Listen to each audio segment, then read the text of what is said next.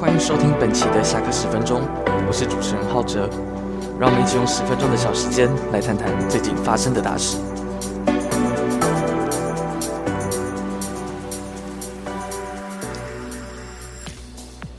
今天要来聊聊大家最近很常讨论到的核四争议。那在讲核四前呢，我们要先来谈谈核能是什么。简单来说啊，核能发电就是利用核分裂产生的热能及蒸汽来推动发电机发电，进而带来动力。可能会有人觉得，诶，这听起来好像蛮方便、蛮简单的，而且不会有什么污染。那事实上，在发电原料的开采、提炼浓缩、发电以及后续处理上，都会造成不同程度上的污染。我们并不能够将核能发电称为绿能或者永续能源，最多啊，只能将其称作低碳能源或者洁净能源。回到我们这次的主题，核四存废。核四到底存在哪些争议啊？首先是选址，目前四座核电厂都新建于断层附近。二零一一年中央地质调查所确认，核四厂穿过多处地震断层上，其中有一条长达两公里的 S 型断层就处于核四厂的下方，穿越多个厂区。光听起来就觉得很恐怖啊！核电厂在地震带上摇下，不知道就会吓死多少人。再来，建造设计，核市场由美国奇异公司开发设计，日本日立及东芝制造，最后由台电统筹施工和整合的工作。而在施工过程中啊，意外频传，当时外界就质疑核四是拼装车，并没有一个统一的整合。再来，第三个争议则是违法工程，台电曾违法擅自变更核四厂多项工程设计，遭到原能会重罚。而核四延宕二十年之久，它的技术、设备、周边元件的供应商都已停产了，这就造成许多专家担心啦。他们顾虑要核四的安全性，以及后续重启的营运成本。讲到这边，我们可以稍微来说一下核能的重要性。很多人会说“非核家园”，那到底非核后会对我们的生活带来怎样的影响呢？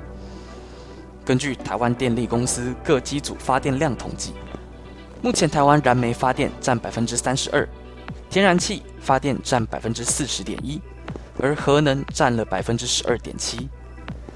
大家认为最环保的水力及风力发电加起来，也才占总发电量的百分之一点七。如果完全停用核能发电，将带来二十八亿瓦的电力空缺。这甚至高过首都台北市一九年到二一年的年度民生用电量。我们都知道火力发电会带来明显的空气污染。如果各位朋友有空上台电的网站看一下，就可以发现，大多现有的火力发电机组都在进行友善降载减排，意思就是透过额外停机降载，以减少空气污染的排放。而如果要将这样庞大的电力空缺交由天然气来补足，又将使目前的电费产生调涨。要知道，我国目前的天然气自产率只有不到百分之五，剩余的全靠进口。二零一八年 IEA 世界能源展望所统计，二零二五年与二零一七年的天然气价格比值将会来到一点五，这代表天然气发电的成本在不远的将来将会变得越来越高。因此。要以什么能源取代终止核能所产生的庞大空缺，这将会是反核团体所遇到最重要的课题。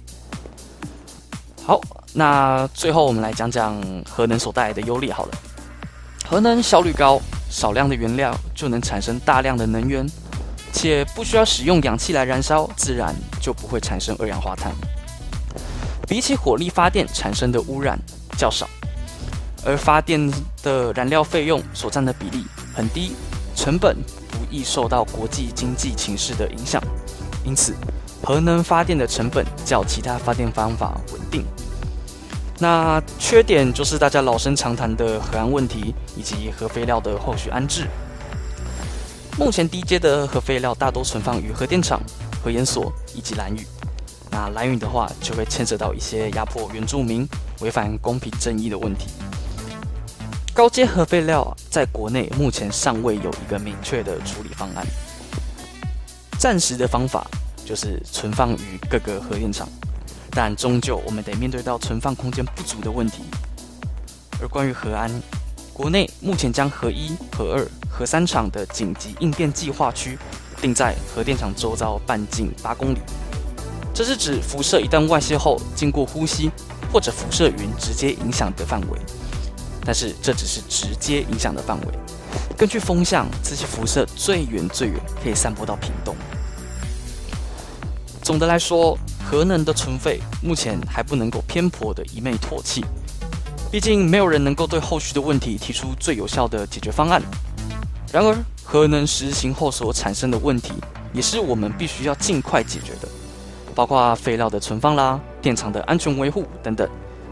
坦白说，我还蛮期待这次公投的，并不是说哪一方一定会胜利，而是透过投票激发出双方更多的想法与交流。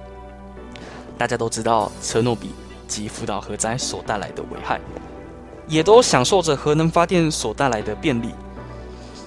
但愿我们都能够秉持让台湾更好的精神，继续探讨并追求能源发展的机制完善。欢迎收听本期的下课十分钟。我是主持人浩哲，我们下次见，拜拜。